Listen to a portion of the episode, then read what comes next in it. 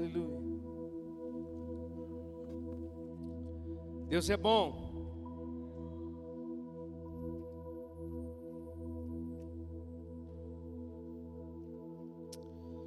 Aleluia. Daqui a pouquinho a gente vai orar, amém? Atos dos Apóstolos. Abra sua Bíblia comigo.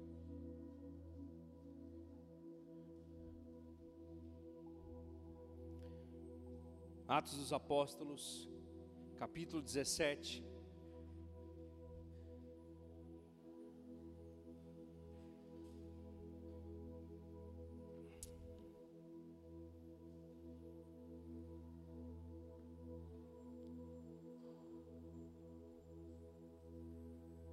Sabe, irmãos, o homem sem conhecer a Deus, ele come de qualquer prato.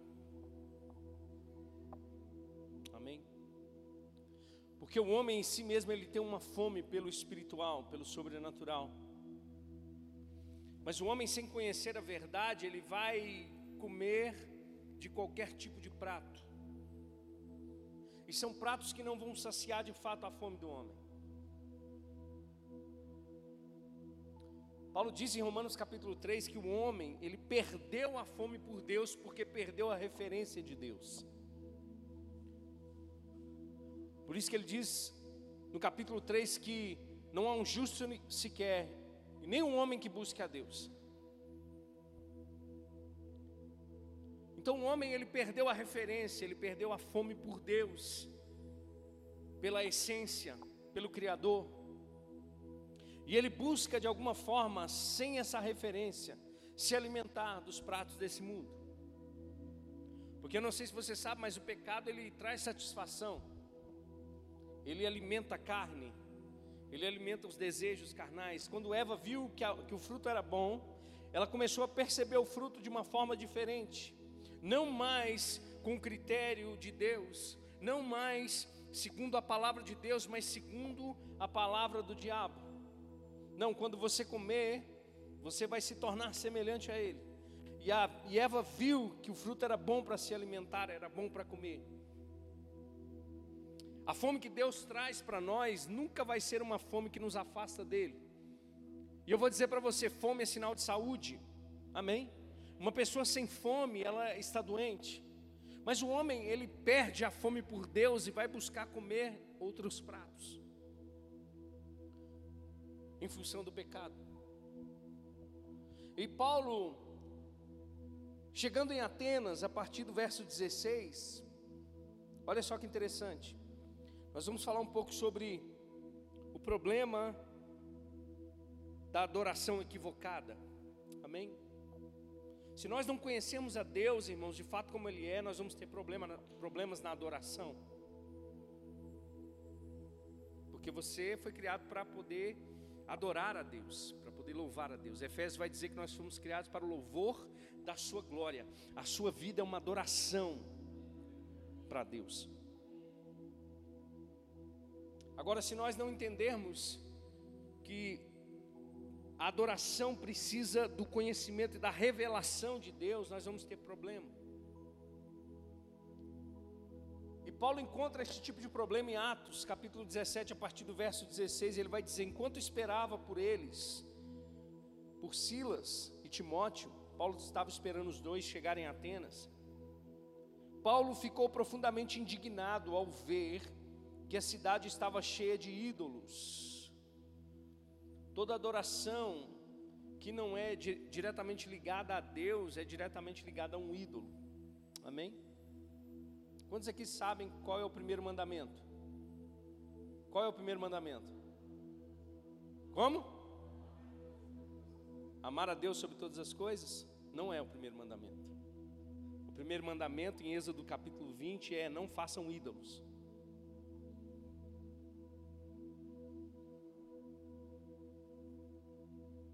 Lê lá.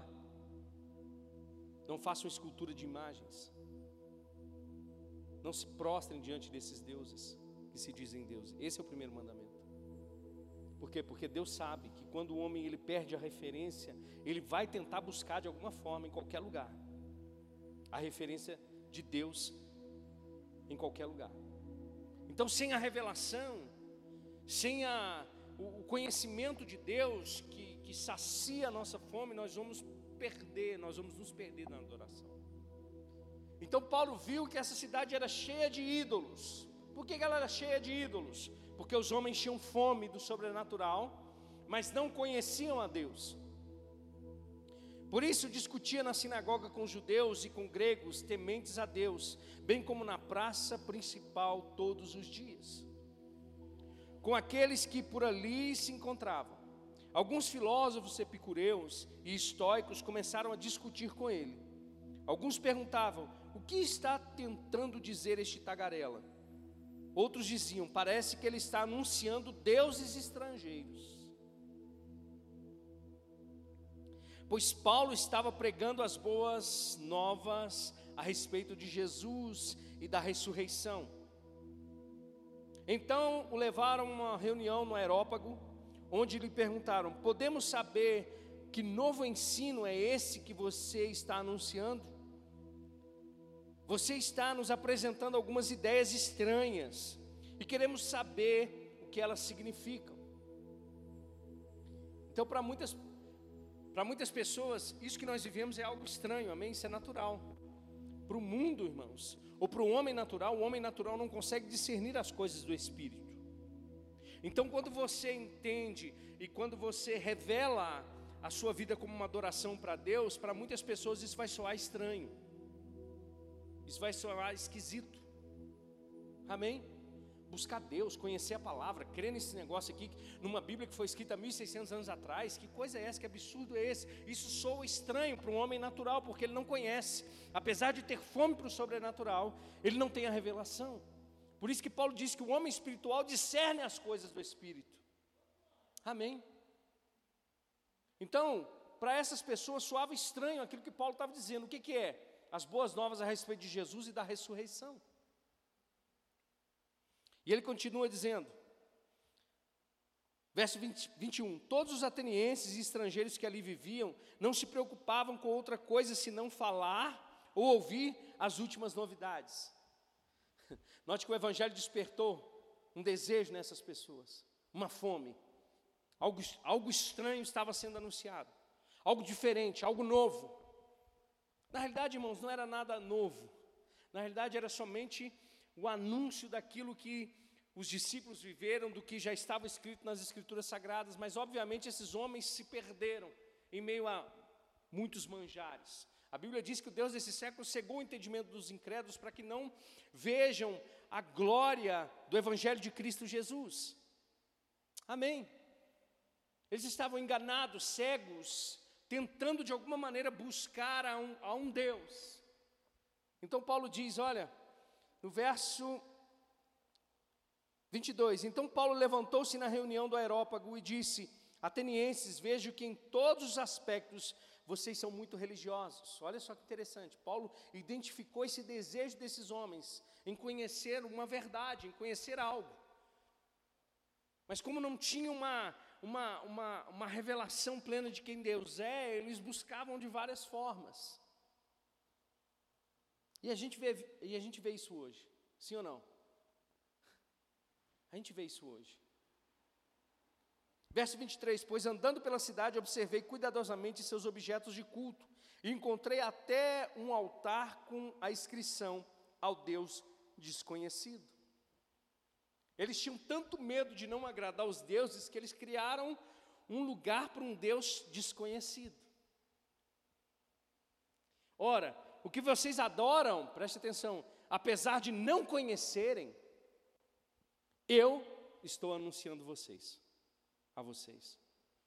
Então note que eles adoravam, mas adoravam sem conhecer.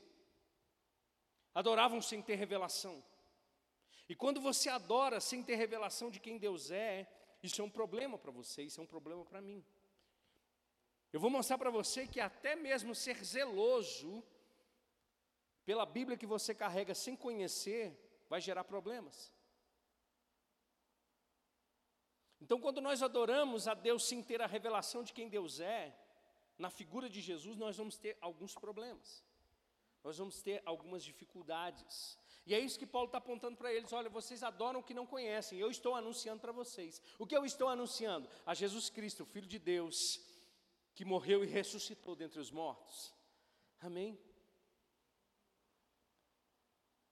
E ele continua dizendo: Paulo vai agora apresentar o verdadeiro Deus para eles, o Deus que fez o mundo e tudo que nele há. É o Senhor dos céus e da terra. Primeiro princípio da adoração que Paulo está estabelecendo para esses irmãos: só existe um único Deus. Ele não divide glória com ninguém. O único e verdadeiro Deus, o Deus que fez o mundo e tudo que nele há. Paulo está dizendo: olha, só existe um. Não existe ninguém que possa se comparar a esse Deus.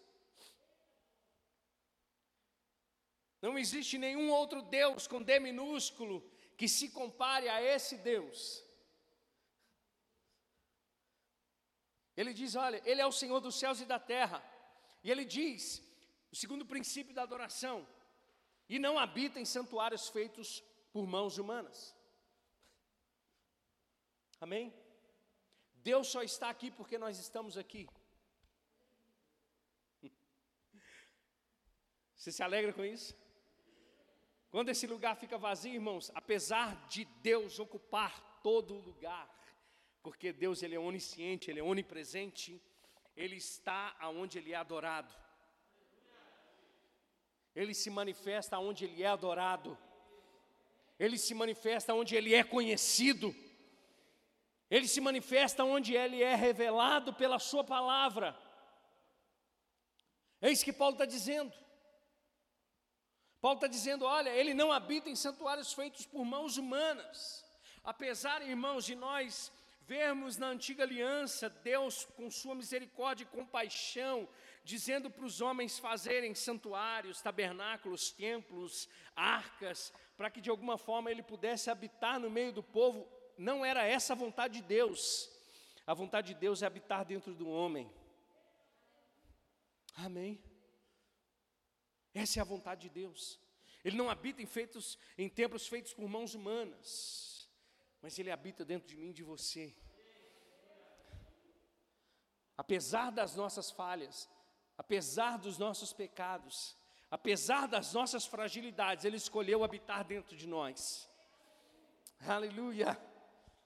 E Ele vai dizer: olha, Ele não é servido por mãos de homens como se necessitasse de algo, porque Ele mesmo dá a todos a vida. Terceiro princípio da adoração quando nós estamos adorando a Deus, é nós, irmãos, que estamos crescendo. Deus não precisa de nada. Deus não é servido por mãos de homens, porque a ele, ele dá a vida a nós. Ele é autor da vida. Amém. Conhecer a Deus é, é receber a vida eterna. Então, quando nós estamos servindo a Deus em adoração, irmãos, na realidade nós estamos simplesmente rendendo o nosso coração a Ele.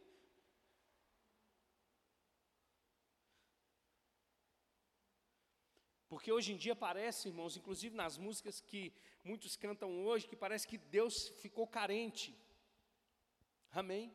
Como se fosse Deus que precisasse de adoração. Não, nós é que precisamos nos tornar adoradores. Porque quando Jesus conversa com aquela mulher samaritana, ela pergunta: Veja que tu és profeta. Agora eu vou fazer uma pergunta para você, profeta. Os meus antepassados adoram no monte, vocês adoram no templo. Aonde é o lugar de adoração? E Jesus fala para ela: vocês adoram o que vocês não conhecem. Os judeus adoram o que conhecem porque a salvação vem deles. Mas de fato, Jesus dizendo para aquela mulher, parafraseando: chegou a hora que os verdadeiros adoradores adorarão ao Pai em espírito e em verdade. Preste atenção, preste atenção aqui. A adoração, ela tem que ser em espírito, mas acompanhada da verdade. Se você não conhece a verdade, você não consegue chegar nesse lugar de adoração.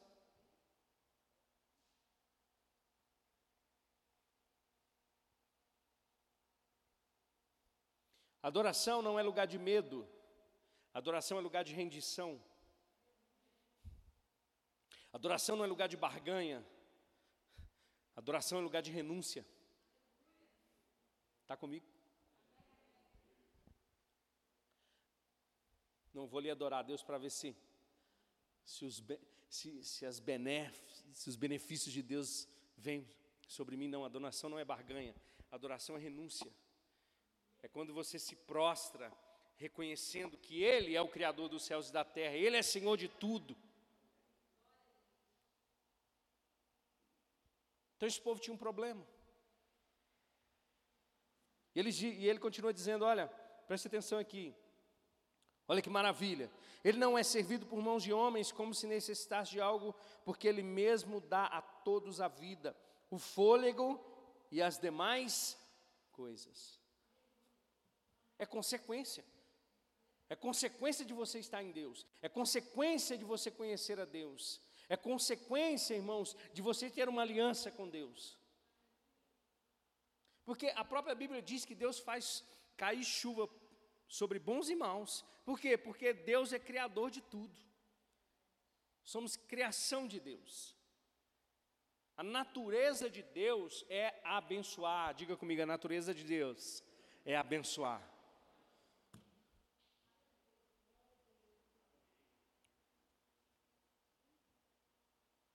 Verso 26: De uma só vez, de um só, perdão, de um só fez ele todos os povos, para que povoassem toda a terra, falando de Adão, tendo determinados tempos anteriormente estabelecidos e os lugares exatos em que deveriam habitar. Verso 27: Deus fez isso para que os homens o buscassem. Preste atenção aqui. Paulo, escrevendo aos Romanos, diz que até a criação anuncia a glória de Deus, que os homens se tornaram indisculpáveis porque se afastaram de Deus, porque até os céus anunciam a glória do Senhor e o firmamento as obras das suas mãos. Ou seja, tudo que você vê nesse mundo criado, irmãos, anuncia a glória de Deus. Então o homem se torna indisculpável diante de Deus, dizendo que Deus não existe dizendo que Deus não é criador, dizendo que Deus não é soberano, dizendo que Deus não, é, Deus não é todo-poderoso. Ele está dizendo: olha, Deus fez de um só todos os povos, para que povoassem a terra. E o propósito disso tudo que ele fez, criar, é para que o homem de alguma forma o buscasse, mesmo que tateando. O que, que significa isso? O homem, depois do pecado, ficou cego. Mas mesmo assim, irmãos, Deus foi pontuando, Deus foi estabelecendo, revelando progressivamente o seu amor e a sua bondade. Quando vemos o juízo de Deus, preste atenção aqui nisso, que isso é muito importante para entendermos o princípio da adoração. Quando vemos, quando vemos o juízo de Deus sendo acontecendo, isso é a última coisa, irmãos. Quando o juízo de Deus acontece, é porque Deus ele já Entenda, o homem já esgotou todas as possibilidades no sentido de buscar a Deus de verdade. Sabe aquelas nações que Deus ah, fez com que o povo, de, o povo hebreu exterminasse da terra de Canaã? Eles tiveram a oportunidade de se, de se renderem a Deus, mas o que eles fizeram? Buscaram com a própria fome outros deuses. Por isso que Deus, quando estabelece o povo hebreu, diz: Olha, vocês não têm um relacionamento com esses outros povos, porque certamente eles vão fazer vocês se prostrarem a outros deuses. E o que acontecia quando Israel fazia aliança com outras nações? A idolatria, adoração a outros deuses. Deus, irmãos, Ele não compartilha a sua glória com ninguém.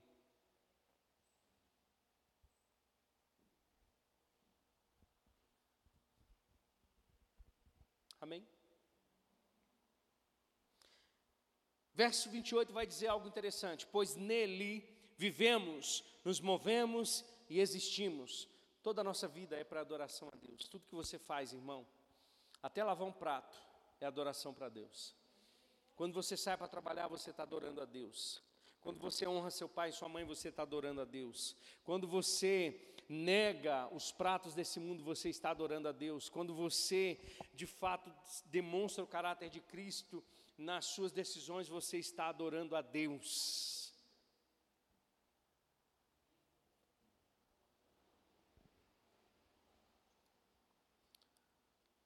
Pois nele vivemos e nos movemos e existimos, como disseram alguns dos poetas de vocês, também somos descendência dele.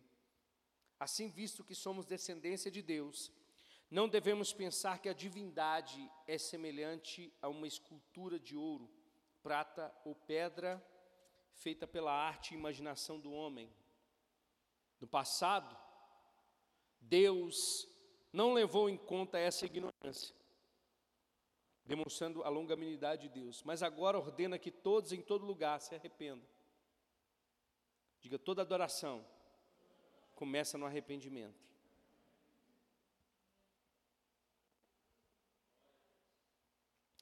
Pois estabeleceu um dia em que há de julgar, olha aqui, a longanimidade de Deus. Deus estabeleceu um dia que Ele vai julgar o mundo com justiça por meio do homem que designou, por meio do homem. Que homem foi esse que ele designou? Jesus.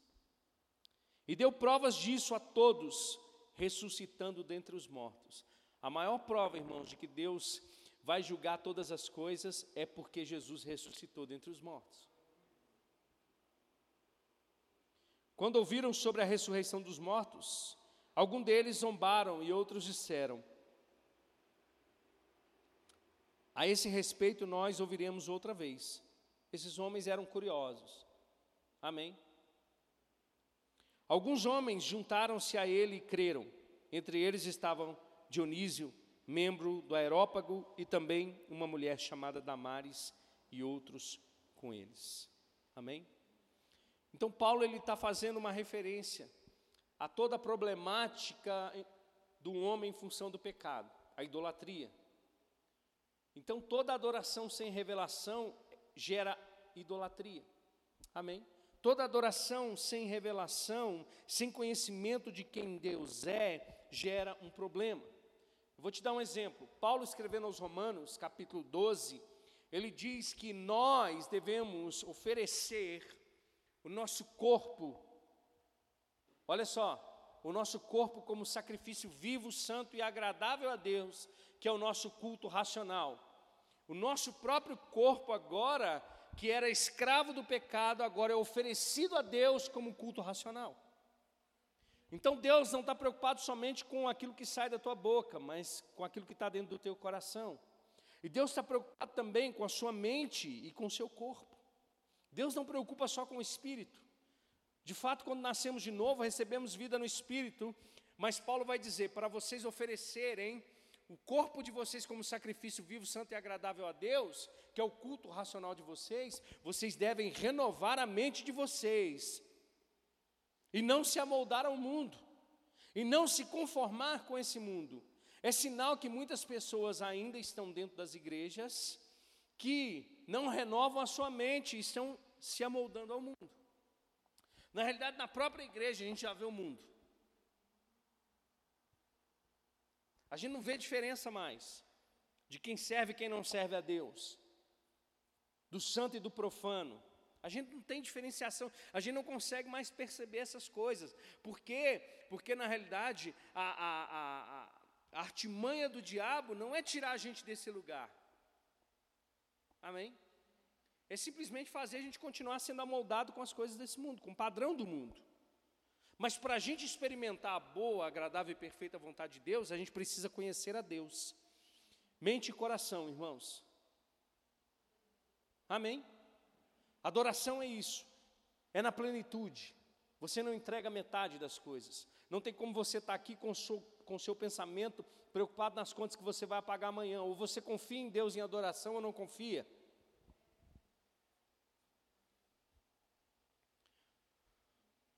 Você está comigo?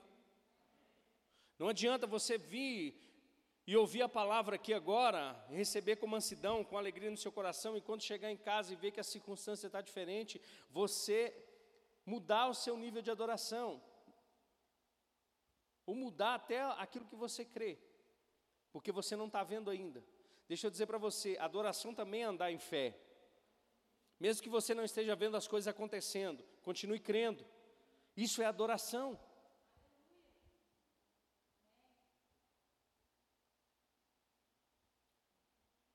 Amém?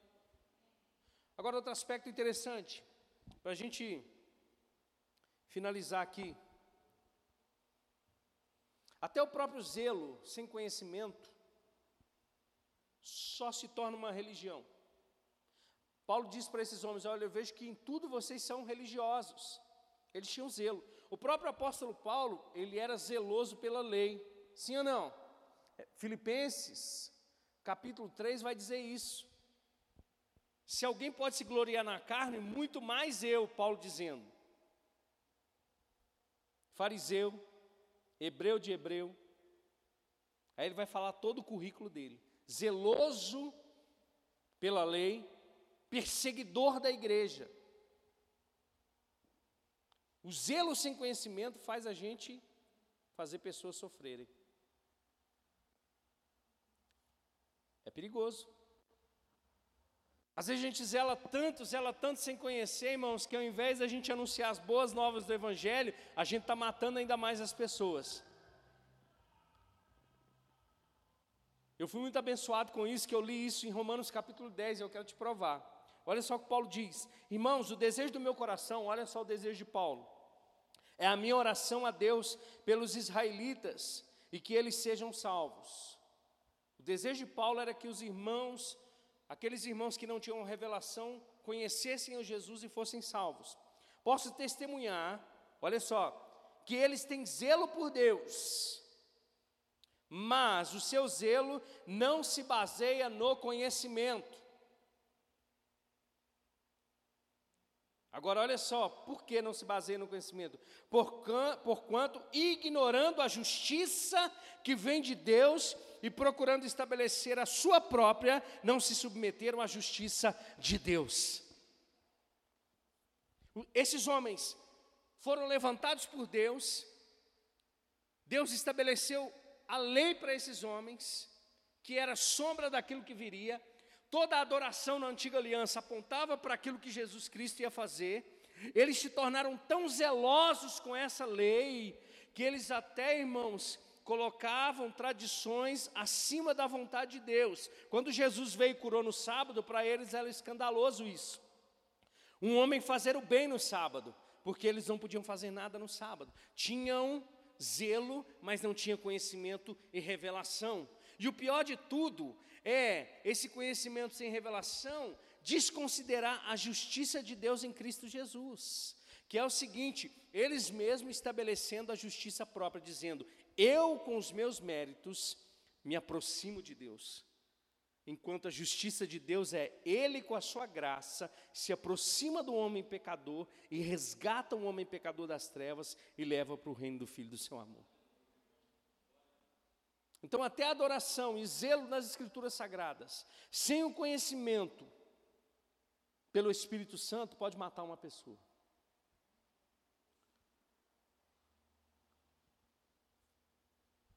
Porque a gente prega muito, se não vem pelo amor, vem pela. Me fala onde está isso na Bíblia.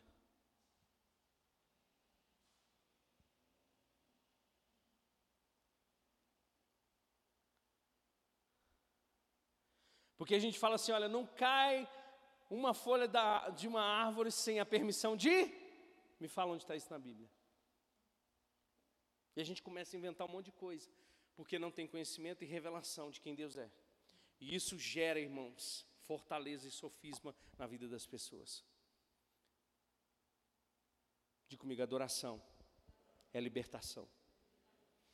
Jesus falou em João capítulo 8, verso 31, e ele disse para os judeus que creram nele, preste atenção nisso aqui, João 8, 31, e ele disse para os judeus que criam, que creram nele, se, a condição, permanecerem nos meus ensinamentos,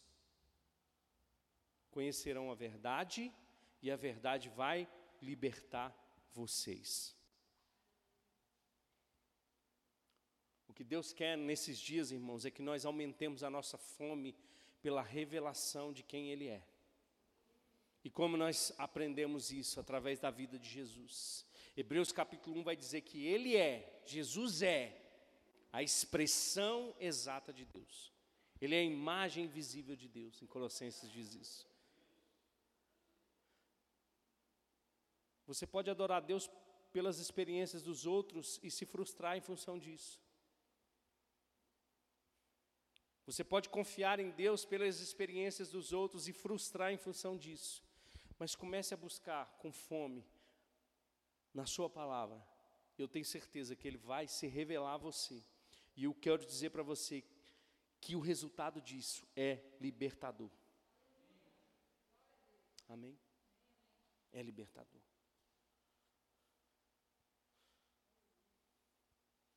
Adoração sem conhecimento e revelação é problema. A gente vai pegar essa palavra. Quantos aqui viram o, o, o filme, o livro de Eli? Já viu? Tinha uma única Bíblia no mundo. E, esse, e um homem queria alcançar essa Bíblia de qualquer maneira, porque sabia que naquela, com aquelas palavras que estavam ali, ele dominaria o mundo. Quantos aqui sabem que na época da escravidão, principalmente nos Estados Unidos, eles usavam a Bíblia para impor julgo sobre os escravos, dizendo que se eles não fizessem, eles seriam amaldiçoados. Então essa palavra, de fato, ela pode ser uma benção, mas pode também matar. Sem revelação, ela mata. Adoração sem revelação é um problema. Amém? Adoração sem conhecer a justiça de Deus é um problema, porque a gente vai se aproximar de Deus com medo de Deus. Você não precisa mais disso, não é? Minha professora de justiça de Deus aqui. Você não entra mais com medo de Deus, com medo de Deus pesar a mão sobre você. O máximo que Deus pode fazer com você é te disciplinar, porque Ele é pai. E pai corrige o filho que ama. Agora, que pai que está aqui que corrige o filho, a não ser aqueles que estão perdidos aí, que, que, que nem podem ser considerados como pais, mas que pai que vai colocar o filho, colocar a mão do filho numa tomada para poder corrigir o seu filho? De maneira nenhuma. A correção de Deus é trazer para perto. A correção de Deus é, é com amor.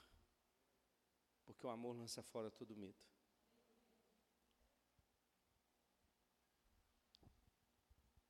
Então, quando nós adoramos com revelação, nós estamos plenos. Porque a adoração, na realidade, ela só tem uma única proposta: nos fazer imagem e semelhança de Jesus. Eu quero finalizar com isso. Abre comigo lá em 2 Coríntios, capítulo 3. Acabou que eu estendi demais hoje, né? Mas vamos lá, né? Você está aprendendo alguma coisa? 2 Coríntios 3, verso 7. O ministério que trouxe a morte foi gravado com letras em pedras, falando da lei. Mas esse ministério veio com tal glória que os israelitas não podiam fixar os olhos na face de Moisés por causa do resplendor do seu rosto, ainda que desvanecente. Porque a glória da lei ela estava acabando. Amém? A lei era só um tutor até Jesus vir. Verso 8: Não será o ministério do Espírito ainda muito mais glorioso? Se era glorioso o ministério que trouxe a condenação, quanto mais glorioso será o ministério que produz justificação? Pois o que outrora foi glorioso, agora não tem glória, em comparação com a glória insuperável. E se o que estava se desvanecendo se manifestou com glória, quanto maior será a glória do que permanece. Portanto, visto que temos tal esperança, mostramos muito mais confiança não somos, não somos como Moisés, que colocava um véu sobre a face, para que os israelitas não contemplassem o, resplendor que se desvanecia. Na verdade, olha só, a mente deles se fechou. Pois até hoje o mesmo véu permanece quando é lida a antiga aliança. Não foi retirado porque é somente em Cristo que ele é removido. Falando aqui da adoração sem conhecimento e revelação. Eles ainda têm um véu no rosto. Não é um véu é, não, é um, não é um pano, irmãos, mas é o entendimento cegado. E ele continua dizendo no verso 15: De fato, até hoje, quando Moisés é lido, um véu cobre os seus corações.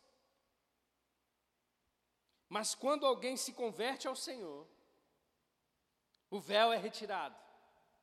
Você pode dar glória? Ora, o Senhor é o Espírito, e onde está o Espírito do Senhor, ali há liberdade. Por que, que há liberdade? Porque fomos libertos da lei. Não é liberdade para fazer qualquer coisa, é libertos da lei, libertos do pecado. E olha só, verso 18 agora. E todos nós que com face descoberta, ou seja, com a revelação da justiça de Deus, contemplamos a glória do Senhor, segundo a Sua imagem, estamos sendo transformados com glória cada vez maior, a qual vem do Senhor, que é o Espírito. Amém? Então, esse é o propósito da adoração em Deus. É nos tornarmos cada vez mais parecidos com Jesus. Cante aqui, mas trate bem aqueles que estão lá fora. Cante aqui, mas seja honesto. Cante aqui, mas honre seu pai e sua mãe. Cante aqui, mas cumpra com, com, com aquilo que você prometeu. Isso é adoração. Amém? Fica de pé comigo. Aleluia. Uh.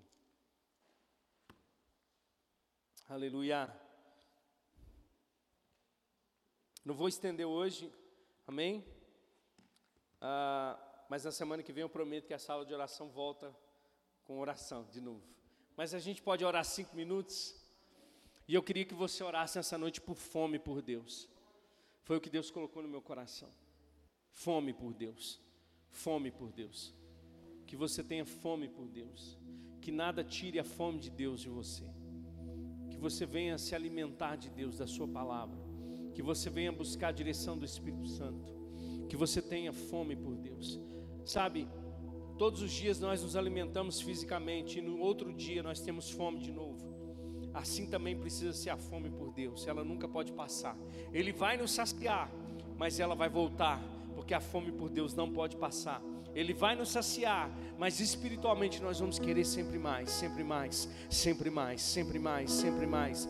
Não para que nós venhamos a nos aparecer, não que nós venhamos demonstrar conhecimento teológico, não é essa a questão, mas é porque nós queremos entender, nós queremos ter revelação de quem Deus é, para nós de fato sermos eficazes na nossa adoração a Deus não sermos zelosos sem conhecimento, mas sermos zelosos com o conhecimento de quem Deus é. Se Deus ama, nós também amamos. Se Deus perdoa, nós também perdoamos.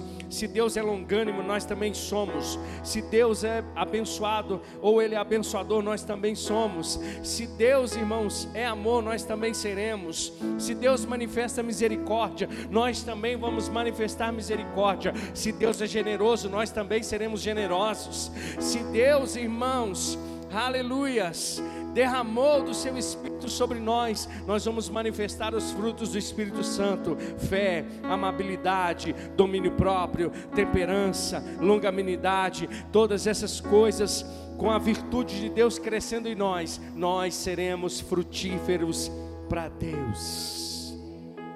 Então levante as suas mãos nessa noite e diga: Pai, eu quero mais do Senhor. Diga, Pai, eu quero mais da tua palavra. Diga, Pai, Peça perdão se você precisar per pedir perdão para Ele, porque a adoração começa no arrependimento. Amém? Talvez você, com zelo, mas sem entendimento, feriu pessoas ou foi ferido também. Peça perdão para Deus se arrependa nesta noite, se prostre diante dele. A Bíblia diz que ele é criador dos céus e da terra, ele é Senhor dos céus e da terra. Ele é Senhor dos céus e da terra. Ele não habita em templos feitos por mão de homens, mas habita dentro do teu coração. Ele conhece aquilo que você é, ele conhece o seu íntimo, ele te criou para adoração, ele te criou para o louvor da sua glória. Pastor, mas eu não sou nada, eu não sou ninguém. Isso os outros podem dizer, mas você é filho de Deus. E se você é filho de Deus, meu irmão, você é amado por Deus, você é perdoado por Deus. Já não existe mais condenação para você se você está em Cristo Jesus. Pastor, mas eu sou necessitado. Não, você agora é filho de Deus, abençoado com toda sorte de bênçãos nas regiões celestiais em Cristo Jesus. Você foi predestinado para andar em santidade. Você foi predestinado por Deus para louvar a Deus. Então diga, Pai, eu quero mais fome do Senhor, mais fome da tua palavra. Jesus disse: Nem só de pão viverá o homem, mas de toda a palavra que procede da boca de Deus. Oh, aleluias. Pai, obrigado. Obrigado, Pai, por revelação. Obrigado, Pai, por pleno conhecimento de Jesus. Nós oramos essa noite por uma fome, uma fome, Pai, pela Sua palavra, uma fome, ó Deus amado, pelo Teu Espírito Santo, uma fome pelas coisas do Senhor. A Tua palavra diz que se nós ressuscitamos com Cristo, devemos pensar e buscar as coisas do alto. Nós queremos mais do Senhor, queremos mais dessa água, Pai, que nós vamos beber do teu espírito e não teremos mais sede, uma água que sacia a nossa alma, uma água que sacia o nosso espírito, não, Pai, como as coisas desse mundo, uma adoração com conhecimento, Pai, não se alimenta das coisas desse mundo, mas se alimenta da provisão que vem do Senhor, que é a tua palavra, nosso amado Espírito Santo. Nós te reverenciamos nessa noite, aquele que nos ensinaria todas as coisas, aquele que testemunharia de Cristo. Vem sobre nós, no nosso coração nessa noite, Jesus. Queremos ser zelosos por tudo aquilo que o Senhor fez na cruz por nós, mas queremos ter conhecimento e revelação da tua palavra no nome de Jesus. Amém. Tem alguém aqui que quer entregar a vida para Jesus hoje? Tem alguém que quer confessar a Cristo hoje? Você tem, levante a sua mão, eu quero orar com você. Tem alguém que quer confessar Jesus como Senhor e Salvador? Pastor, como funciona isso? A salvação vem de Deus, provém de Deus. O único papel do homem é aceitar pela fé aquilo que Jesus Cristo fez na cruz. Como eu aceito? Confessando a Jesus como Senhor e Salvador, crendo no meu coração para a justiça e confessando com meus lábios que Ele é o Senhor. Tem alguém aqui nessa noite? Todos são salvos? Todos são salvos? Amém? Glória a Deus. Você foi abençoado nessa noite? Sim ou não? Amém? Busque mais de Deus. Tenha fome nas coisas do Senhor. No nome de Jesus. Amém?